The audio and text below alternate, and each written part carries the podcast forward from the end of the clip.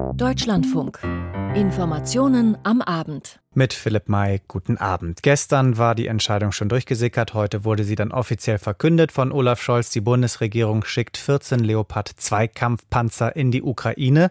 Und auch US-Präsident Joe Biden hat soeben angekündigt, dass die USA ihrerseits Abrams Kampfpanzer liefern. Today I'm announcing that the United States will be sending 31 Abrams tanks to Ukraine, Also 31 Abrams Kampfpanzer, sagt Joe Biden. Über all das und die Reaktion in Kiew berichten wir gleich ausführlich. Außerdem in dieser Sendung eine Messerattacke in einem Regionalzug in Schleswig-Holstein. Zwei Menschen sind tot, mehrere sind verletzt. Was ist bisher bekannt? Dazu gleich mehr von unserem Korrespondenten.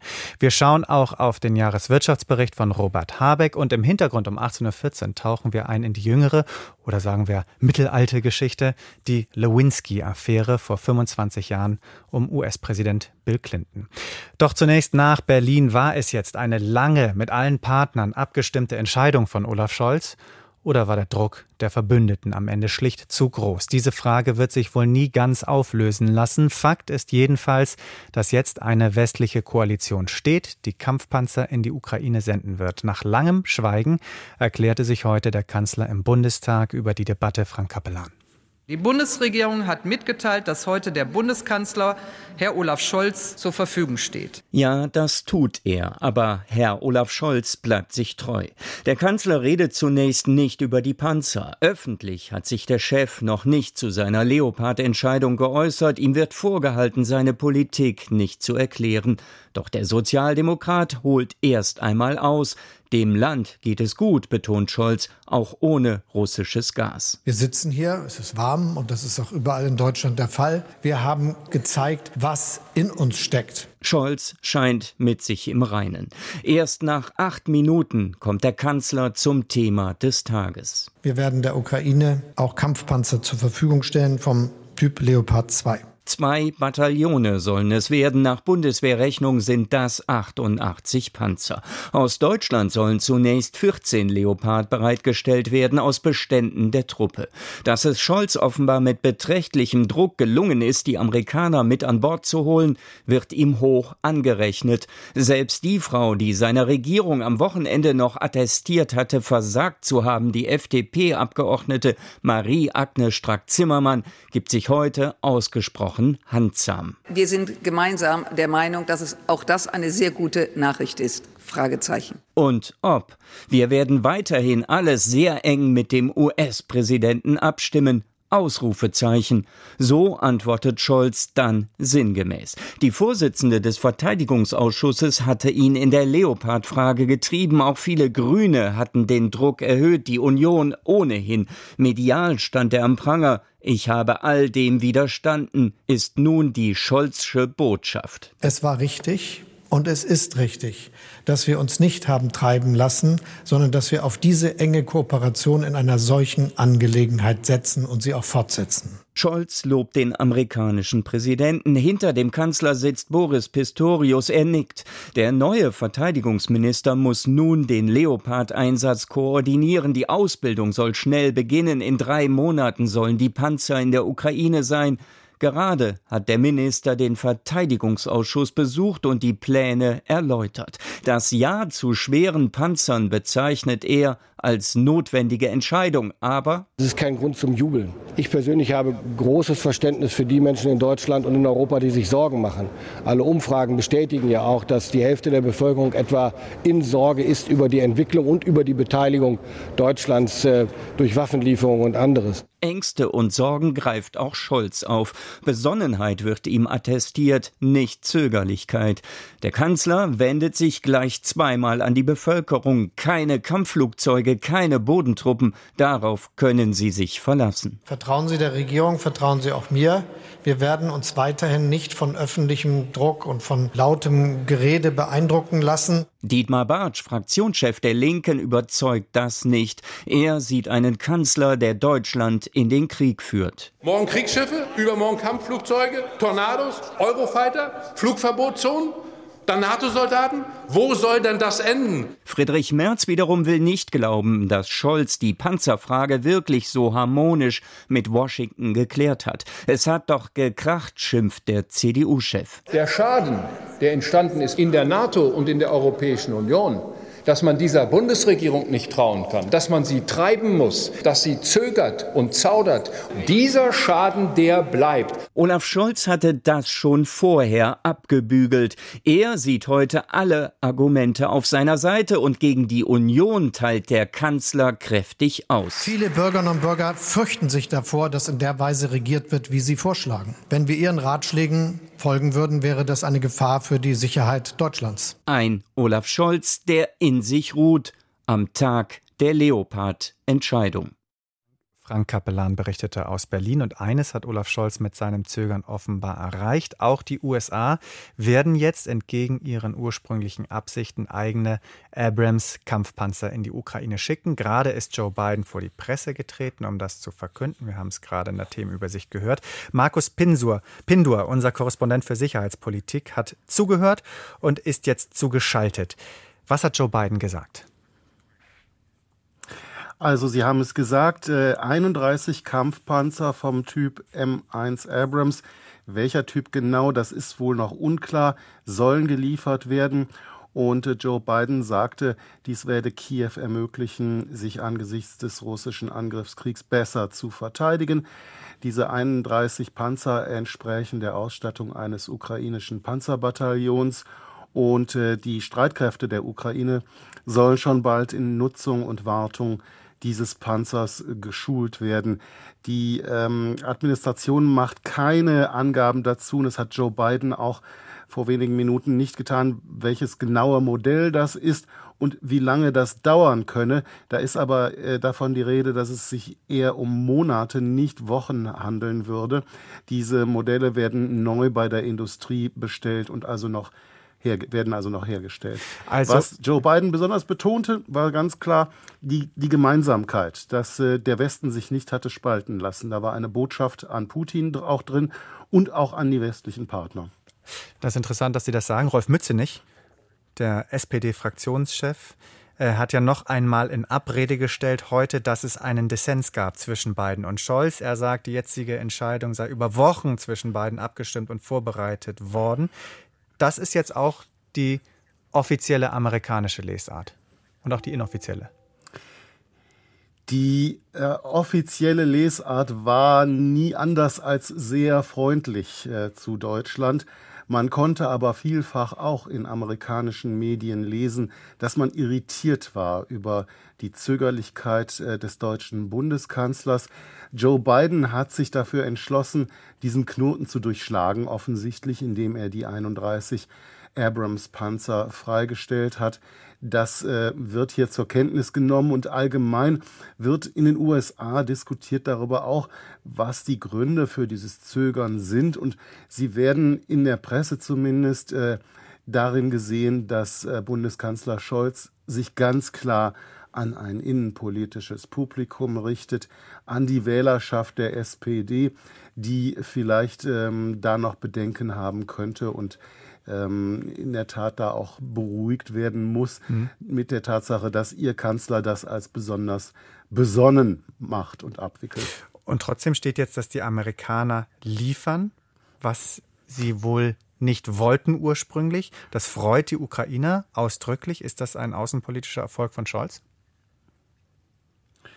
Ja, das kommt sicherlich darauf an, wen man dazu befragt. Es ist auf jeden Fall eine Nebenwirkung der Außenpolitik von Scholz und äh, seiner Verweigerungshaltung. Das ist ganz klar. Dass die Ukraine sich darüber freut, äh, steht auch außer Frage.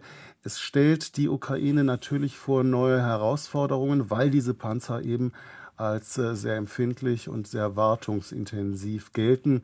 Aber ähm, ich glaube, dass derzeit in der Ukraine alles willkommen ist, was auch nur ein Stückchen weiterhilft. Und diese 31 Abrams-Panzer sind ja nun nichts, nie, nicht nichts, sondern eine ordentliche Hausnummer. Auch die USA senden also Kampfpanzer an die Ukraine. Danke für die Einschätzung, Markus Pindur. Und damit schauen wir in die Ukraine, wo sich die ukrainische Armee nach monatelangen erbitterten Kämpfen aus der Kleinstadt Soledar endgültig zurückziehen musste. Die Ankündigung von Scholz, die Leopard-Panzerlieferung freizugeben, wurde dementsprechend mit großer Erleichterung aufgenommen. Rebecca Barth berichtet. Na endlich. Zwei Wörter, die die Stimmung in der Ukraine gerade gut zusammenfassen würden. Von Euphorie kann auf den Straßen Kiews keine Rede mehr sein. Zu lange haben die Ukrainerinnen und Ukrainer auf die Zusage zur Lieferung von Kampfpanzern gewartet. Zu oft haben sie das Zögern des Westens auch bei anderen Waffenlieferungen schon erlebt. Jeden Tag sterben Menschen. Wir wissen, dass wir es alleine nicht schaffen ohne die Hilfe unserer Partner. Wir wollen diese Panzer so schnell wie möglich bekommen. Ljubov aus der Hauptstadt Kiew wiederholt eine Rechnung, die in der Ukraine unumstritten ist. Mehr schwere Waffen gleich weniger getötete ukrainische Soldaten. Mit großem Unverständnis blicken die Menschen hier auf die zögerliche Haltung der Bundesregierung. Aber der regierungsfreundliche Politologe Volodymyr Fesenko erinnert im ukrainischen Fernsehen auch an die deutsche Zeitenwende. Von einer stets pazifistischen Haltung habe sich die Bundesrepublik mittlerweile weit entfernt. Nach und nach, Schritt für Schritt, haben sie eine rote Linie nach der anderen überschritten. Zuerst musste man Artillerie und schwere Waffen liefern, und als im Herbst massive russische Raketenangriffe auf die ukrainische Infrastruktur und Städte begannen, haben die Deutschen mit der Lieferung von Flugabwehrsystemen begonnen. Jetzt sind die Panzer an der Reihe. Darüber freut sich der ukrainische Außenminister auf dem Kurznachrichtendienst Dienst Twitter. Die Panzerkoalition ist gebildet, schreibt Dmitro Kuleba und ruft weitere Länder, die Leopard-Kampfpanzer besitzen, dazu auf, sich der Koalition anzuschließen. Präsident Zelensky gibt an, mit Bundeskanzler Scholz telefoniert zu haben. Dabei sei es nicht nur um Kampfpanzer, sondern auch die weitere Ausweitung militärischer Unterstützung gegangen, schreibt Zelensky auf Telegram. Er sei Bundeskanzler Scholz aufrichtig dankbar. Laut Beobachtern bereiten sich beide Seiten schon jetzt auf mögliche Frühjahrsoffensiven vor. Dafür seien die Kampfpanzer bitter nötig, meint Militärexperte Michailo Samus. Panzer sind immer noch eine Festung, die die Frontlinien durchbrechen können und der Infanterie sehr helfen. Wir wollen jetzt solche Operationen durchführen und bekommen schwere Schützenpanzer und moderne Kampfpanzer. Im Vergleich zum russischen Fleischwolf werden wir einen anderen Ansatz haben, den Einsatz modernster Waffen нас буде використання надсучасної зброї. Während sich die Frontlinien im Süden und Osten des Landes aktuell kaum verschieben, erlebt die Hauptstadt Kiew ein politisches Erdbeben. Nach Korruptionsvorwürfen gehen die Entlassungen weiter. Am Mittwoch wurde bekannt, dass fünf regionale Staatsanwälte ihre Posten räumen mussten. Auch im Verteidigungsministerium beschäftigt man sich weiter mit Korruptionsvorwürfen. So musste nach dem stellvertretenden Verteidigungsminister nun auch der Direktor der Einkaufsabteilung im Ministerium gehen. Vorangegangen waren Recherchen von Journalisten. Sie hatten aufgedeckt, dass das Verteidigungsministerium wohl Lebensmittel für die Truppe zu überhöhten Preisen einkaufen wollte. Das Verteidigungsministerium weist die Vorwürfe zurück. Rebecca Barth berichtete aus Kiew. In Russland gibt man sich übrigens offiziell betont gelassen. Die westlichen Panzerlieferungen an die Ukraine seien sinnlos, sie würden dort zerstört werden, erklärt der Kreml. Ihr Potenzial für das ukrainische Militär werde überschätzt. Es handle sich um einen teuren Irrsinn. In Russland selbst wird es für Kritiker von Präsident Putin übrigens immer ungemütlicher. Jetzt hat ein Gericht auch die älteste Menschenrechtsorganisation des Landes, die Moskauer Helsinki-Gruppe, verboten. Christina Nagel. Mit der Entscheidung folgte das Gericht einer Bitte des russischen Justizministeriums. Das hatte die Auflösung der Moskauer Helsinki-Gruppe beantragt, weil diese ihren regionalen Status verletzt habe. So hätten die Menschenrechtler auch außerhalb Moskaus Prozesse beobachtet und an Veranstaltungen teilgenommen. Die Art und Weise, wie in kürzester Zeit quasi im Handstreich über die älteste Menschenrechtsorganisation in Russland entschieden wurde, macht nicht nur den Co-Vorsitzenden der Gruppe Borschow fassungslos. Er warf der Justiz vor, die Menschenrechtsbewegung zu vernichten. Es sei eine große Sünde, ein ernsthafter Angriff auf die Menschenrechtsbewegung Russlands und der ganzen Welt. Die Anwälte der Nichtregierungsorganisation kündigten an, in Berufung und durch alle Instanzen gehen zu wollen. Die Moskauer Helsinki-Gruppe wurde 1976 noch zu Sowjetzeiten gegründet. Sie war die älteste in Russland tätige, noch aktive Menschenrechtsorganisation. Über Jahrzehnte war sie von Ludmila Alexejewa geleitet worden, die zu einem Symbol des Widerstands im modernen Russlands wurde. Christina Nagel aus Moskau. In einem Zug in Schleswig-Holstein hat heute Nachmittag ein Mann auf Reisende eingestochen. Nach Polizeiangaben sind dabei zwei Menschen tödlich verletzt worden. Insgesamt sieben weitere wurden verletzt. Frage an unseren Schleswig-Holstein-Korrespondenten Jörn Schaar, der jetzt in der Leitung ist. Was ist bisher über den Hergang der Tat bekannt? Was bisher bekannt ist, haben Sie im Prinzip schon zusammengefasst. Es war ein 20- bis 30-jähriger Mann, der mit einer Stichwaffe auf andere Reisende losgegangen ist, heute um kurz vor 15 Uhr. Nach Polizeiangaben wurden zwei Reisende tödlich verletzt, drei weitere schwer und vier Personen trugen leichte Verletzungen davon. Außerdem wurde auch der vermeintliche Täter selbst verletzt. Zu seiner Identität gibt es noch keine Angaben. Der Zug kam dann in Brokstedt zum Stehen. Das ist eine kleine Gemeinde, wenige Kilometer südlich von Neumünster. Noch im Zug wurde der Mann von Passagieren Passagieren und Polizisten überwältigt. Es gab wohl eine Reihe von Notrufen an die Polizei, äh, sodass die Polizisten schon in Bruckstedt auf den Zug gewartet haben. Inzwischen ist der Mann in einem Krankenhaus in Neumünster äh, in Gewahrsam und soll, sobald es geht, befragt werden. Warum er auf die anderen Menschen im Zug losgegangen ist, das ist jetzt Gegenstand der Ermittlungen. Die Bahnstrecke ist an der Stelle gesperrt. Die Bahn hat einen Schienenersatzverkehr eingerichtet. Mhm. Sie sagten es, die Bahnstrecke ist gesperrt. Wie geht es da jetzt weiter? Nun, Polizei und Rettungsdienst sind mit einem Großaufgebot vor Ort. Die Lage war wohl zunächst sehr unübersichtlich, weil sehr viele Menschen in dem Zug waren. Das ist eine wichtige Pendlerstrecke in Schleswig-Holstein. Eine Polizeisprecherin sagte mir, die Strecke werde jetzt für die gesamte Dauer der Ermittlungen gesperrt bleiben. Das ist ja ein Tatort. Da hat die Polizei, die Kripo also sehr viel Arbeit, die Spuren zu sichern und alles sehr genau zu dokumentieren. Und parallel werden die Verletzten versorgt und nach und nach in Krankenhäuser in der Umgebung gebracht. Und natürlich müssen auch Zeugen befragt und die anderen Reisenden Reisenden seelsorgerlich betreut werden. All das passiert jetzt dort in Brokstedt. Die Gemeinde hat für die Betreuung der Menschen ein Gebäude zur Verfügung gestellt. Wie lange die Arbeit der Kripo dort noch andauern wird und wann die Bahnstrecke wieder freigegeben werden kann, das konnte ein Sprecher der Bundespolizei vorhin nicht einschätzen. Und äh, ja, es ist eine der wichtigsten Pendlerstrecken im Land. Auch Fernzüge von Hamburg nach Kiel, Flensburg oder Dänemark fallen an der Stelle jetzt aus. Ein Messerangriff in einem schleswig-holsteinischen Regionalzug mit zwei Toten. Jörn Schaar mit allen bekannten Einzelheiten. Vielen Dank, Sie werden uns weiter auf dem Laufenden halten. Zurück nach Berlin. Die Prognosen waren düster. Eine Rezession aufgrund der Energiekrise wegen der Abhängigkeit von russischem Gas kaum zu vermeiden. Da waren sich alle Experten und die Bundesregierung eigentlich einig. Doch jetzt zeigt sich immer deutlicher, es kommt doch nicht so schlimm wie befürchtet. Ein guter Tag für Wirtschaftsminister Robert Habeck bei der Vorstellung des Jahreswirtschaftsberichts. Jörg Münchenberg.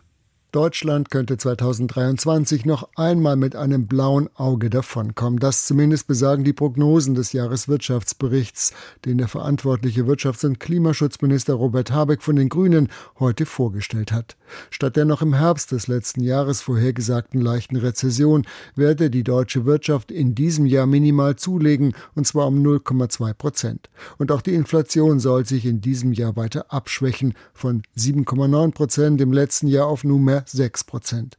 Der Grundstein dafür, so Habeck, sei schon im letzten Jahr gelegt worden. Wir haben uns Schritt für Schritt aus der Krise rausgearbeitet. Wir haben eine neue Dynamik entfacht.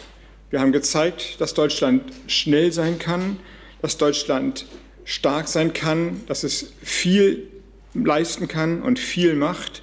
Es war am Ende der politische Wille und, wenn ich das sagen darf, die Disziplin von so vielen Menschen, die diese Situation beherrschbar gemacht hat. Drei Milliarden schwere Hilfspakete hat die Regierung aufgelegt. Dazu die Strom- und Gaspreisbremse umgesetzt, gezielt Erdgas aufkaufen lassen.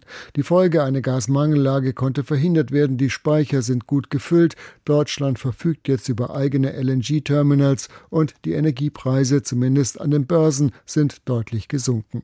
Das wiederum sei auch der Grund dafür, dass die Unternehmen wieder optimistischer ins neue Jahr schauen, betonte der Wirtschaftsminister bei der Vorlage des Berichts Berichts, der mit dem Titel Wohlstand erneuern überschrieben ist. Es ist das, was als Botschaft aus dem Jahr 22 herüberreichen sollte, dass wir in der Lage sind, mit Entschlusskraft und der Bereitschaft auch ins Offene zu gehen, also ein Risiko auf uns zu nehmen, Erstaunliches leisten können. In Zahlen die Ausrüstungsinvestitionen sollen laut Projektion der Regierung um 3,3 Prozent steigen. 2022 hatte der Anstieg bei 2,5 Prozent gelegen. Die Exporte könnten demnach um 2,2 Prozent wachsen, die Importe um 1,6 Prozent. Begleiten will die Bundesregierung die erwartete Erholung durch eine gezielte staatliche Unterstützung in Richtung einer treibhausgasneutralen Wirtschaft. Was das beispielsweise für die Steuerpolitik bedeutet, erklärte Habeck heute so. Wenn wir steuerliche Vorteile gewähren wollen, Superabschreibung, degressive AFA oder auch erweiterter Verlustvertrag, dann konzentriert auf die klimaneutralen Technologien. Da, wo die zukünftigen Märkte entstehen, da, wo die Wettbewerbsfähigkeit dieses Landes gemessen werden wird, da müssen wir hinein investieren. Kritik am Jahreswirtschaftsbericht kam unterdessen von der Opposition. Deutschland sei noch lange nicht über dem Berg, sagte die wirtschaftspolitische Sprecherin der Union, Julia Klöckner, gegenüber dem Deutschlandfunk. Wir haben noch eine hohe Inflation und das heißt natürlich auch, dass die Konsumlaune der Bürger noch ziemlich im Keller ist. Das hat Auswirkungen auf unsere Wirtschaft. Und unsere Wirtschaft ist äh, natürlich in dieser Kostenfalle, in diesem Kostendruck. Die ersten Unternehmen suchen im Ausland Alternativen, weil die Energiepreise dort zum Beispiel günstiger sind, weniger bürokratische Auflagen. Auch beim Deutschen Industrie- und Handelskammertag hieß es heute, für viele Unternehmen seien die Aussichten nach wie vor eher trübe. Wichtig seien deshalb der Abschluss von neuen Handelsverträgen, eine Beschleunigung von Planungs- und Genehmigungsverfahren sowie der Abbau von Bürokratie. Jörg Münchenberg berichtete. Hans-Georg Maaßen war einmal Chef des deutschen Verfassungsschutzes, gar nicht so lange her, bis 2018. Mittlerweile sorgt er regelmäßig mit kontroversen Aussagen am sehr rechten Rand dafür, dass sich viele in der CDU wünschen, er würde aus der Partei ausgeschlossen werden. Und diese Debatte hat nach den jüngsten Aussagen Maaßens neue Nahrung bekommen. Nadine Lindner mit den Einzelheiten. Die Diskussion um Hans-Georg Maaßen beschäftigt nun auch den CDU-Landesverband in Thüringen, dessen Mitglied der ehemalige Verfassungsschutzpräsident ist. Mario Vogt, CDU-Fraktionschef im Thüringer Landtag, distanzierte sich. Das ist weder ja, Wortwahl noch Geisteshaltung äh, der Thüringer Union. Das entspricht auch nicht dem christlichen Menschenbild. Maaßen solle sich eine neue politische Heimat suchen, so Vogt. Und er sagt dabei einen wichtigen Satz. Konservativ in Thüringen bedeutet etwas anderes als im Völkischen zu fischen. Und deswegen braucht es da auch eine klare Haltung. Doch wie genau diese Haltung bzw. Abgrenzung ausformuliert werden soll, sagte Vogt noch nicht. Er werde nun direkt mit Maßen reden. Allerdings zeichnet sich ab, dass es hier in Thüringen regionale Unterschiede gibt. Auf Deutschlandfunk-Anfrage kommt aus Maaßens Kreisverband Schmalkalden-Meiningen schriftlich der Hinweis, dass die Voraussetzungen für ein Parteiausschlussverfahren nicht erfüllt seien. Auch wenn seine Wortwahl nicht angemessen sei, habe Maaßen teils auch inhaltlich richtig gelegen. Maaßen trat 2021 2021 erfolglos als Bundestagsdirektkandidat an und ist seit einem knappen Jahr Bürgerbeauftragter seines Kreisverbandes. Seit gestern steigt der Druck auf Bundesebene, dass Maaßen die Partei verlässt, entweder freiwillig oder durch Parteiausschluss. Der Generalsekretär der CDU, Mario Chaya, hatte Maaßen einen Austritt nahegelegt. Ähnlich positionierte sich gestern Nachmittag auch Friedrich Merz, Chef der Unionsfraktion im Bundestag und Parteivorsitzender der CDU. Die Äußerung von Herrn Maaßen sind erneut inakzeptabel.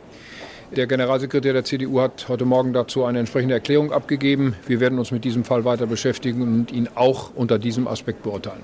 Karin Prien, Bildungsministerin von Schleswig-Holstein und Vertreterin eines sehr liberalen Parteiverständnisses, formulierte ein Ultimatum. Am 13. Februar sei die nächste Bundesvorstandssitzung der CDU. Sollte Hans-Georg Maaßen dann noch Mitglied sein, werde sie einen Antrag auf Parteiausschluss stellen. Seine zur Schau gestellte Nähe zu Rechtsextremisten sei mit den Werten der CDU unvereinbar, sagte Prien, die auch stellvertretende Parteivorsitzende ist. Anlass für die Debatte waren verschwörungstheoretische Äußerungen von Maaßen bei einem szenebekannten Journalisten. Befürworter einer rot-grünen Rassenlehre würden eine Ideologie vertreten, nach der Weiße als minderwertige Rasse angesehen würden, so Maaßen. Außerdem verwendete Maaßen auf Twitter den Begriff eliminatorischer Rassismus gegen Weiße. Die jüdische Allgemeine zitiert dazu Felix Klein, den Antisemitismusbeauftragten der Bundesregierung. Maaßen spiele damit auf den Begriff eliminatorischer Antisemitismus des Historikers Daniel Goldhagen an und verharmlose damit den Holocaust und betreibe Täter-Opfer-Umkehr. Maaßen wies die Vorwürfe zurück, Antisemit oder Rassist zu sein. In einem Bewerbungsvideo für den Vorsitz der Werteunion sagte er, Daraus hat man mir dann den Vorwurf gemacht, damit würde ich den Holocaust verharmlosen, was völlig abwegig und absurd ist, muss ich sagen. Aber das zeigt letztendlich, dass mit allen Tricks gearbeitet wird, um mich persönlich zu diskreditieren und auszugrenzen. Die Forderung nach Parteiausschluss sei aussichtslos, so Maaßen gegenüber der jungen Freiheit und beeindrucke ihn auch nicht. Der 60-jährige Maaßen war 2018 nach mehreren umstrittenen Äußerungen als Präsident des Bundesamtes für Verfassungsschutz in den einstweiligen Ruhestand versetzt worden und fällt seitdem mit der Nähe zu Verschwörungstheorien und rechten Aussagen auf. Nadine Lindner. Die staatliche Förderung hat bei der Finanzierung von Neubauten in den vergangenen Jahren eine wichtige Rolle gespielt. Umso gravierender war der Einschnitt, als die Bundesregierung vor einem Jahr die Förderung energieeffizienter Gebäude kurzfristig auf Eis legte. Nun hat die Bauministerin Clara Geiwitz ein neues Programm vorgestellt. Kritiker sprechen angesichts der Probleme am Wohnungsmarkt von einem Tropfen auf den heißen Stein. Panayotis Gavrilis.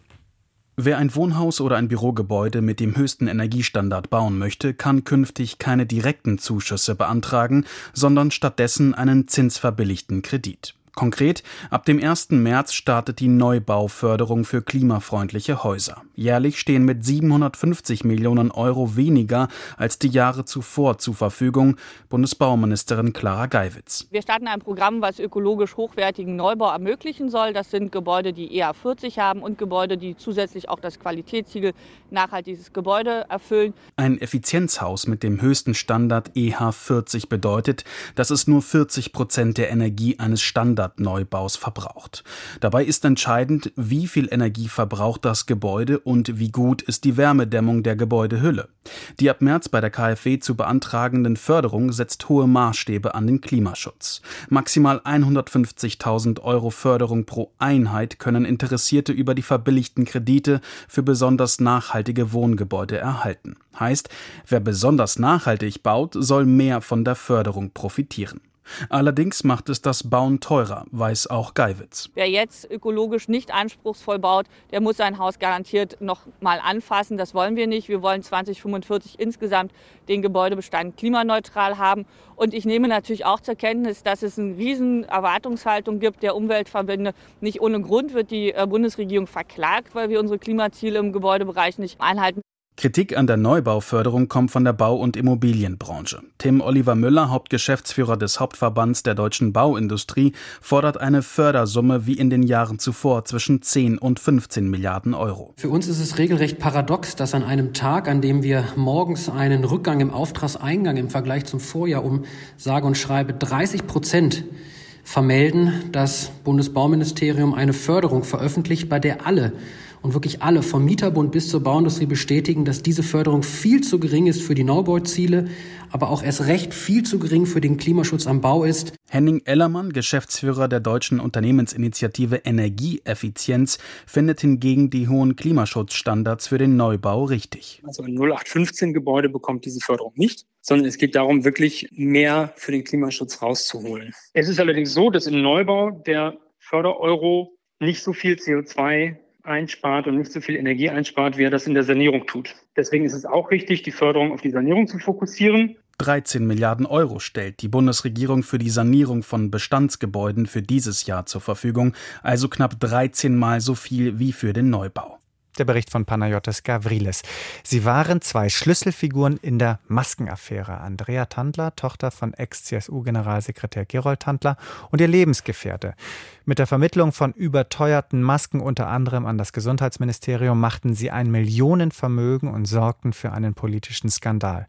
Und jetzt sitzen beide in Untersuchungshaft wegen der Steuer. Anne Wilsdorf. Die Maskenmillionärin Andrea Tandler schweigt auch nach ihrer Festnahme weiterhin öffentlich zu den Vorwürfen der Staatsanwaltschaft. Seit gestern sitzt mit der Maskenvermittlerin Tandler eine der größten bekannten Profiteurinnen der Corona-Krise in Untersuchungshaft, ebenso ihr Geschäftspartner. Das hat die Staatsanwaltschaft München I dem BR indirekt bestätigt. Tandlers Anwältin wollte sich auf BR-Nachfrage zu den Vorwürfen des Steuerbetrugs und zur Festnahme ihrer Mandantin nicht äußern.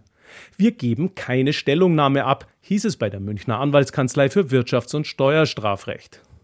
Zusammen mit einem Partner soll Tandler, die Tochter des ehemaligen CSU-Generalsekretärs Gerold Tandler, im Jahr 2020 rund 48 Millionen Euro Provisionen am Verkauf von Masken der Schweizer Emix Trading an verschiedene Ministerien erhalten haben. Die Staatsanwaltschaft ermittelt unter anderem wegen möglicher Steuerhinterziehung über die Gewerbesteueroase Grünwald bei München. Florian Siegmann, der stellvertretende Vorsitzende des Maskenuntersuchungsausschusses im Bayerischen Landtag, kommentiert die Festnahme Tandlers mit den Worten: Wir Grünen hätten schon früh den Verdacht gehabt, dass Tandler bei der Gewerbesteuer betrogen haben könnte. Tandler habe mit Hilfe von CSU-Kontakten irrsinnige Millionenprovisionen erbeutet und dann noch versucht, sie in das Steuerparadies Grünwald zu verschieben. Wie Siegmann verurteilt auch der Ausschussvorsitzende Winfried Bausback CSU Tandlers Geschäftsmodell. Er will sich zur Arbeit der Strafverfolgungsbehörden jedoch nicht äußern. Und das waren die Informationen am Abend. Ich möchte Ihnen noch unseren täglichen Podcast ans Herz legen, Deutschlandfunk der Tag. Auch da heute großes Thema, die Panzerlieferung an die Ukraine und wie die Entscheidung zustande kam. Am besten zu finden in unserer Deutschlandfunk Audiothek, aber natürlich auch überall sonst, wo es Podcasts gibt. Ich bin Philipp May, vielen Dank fürs Zuhören und bis bald. Tschüss.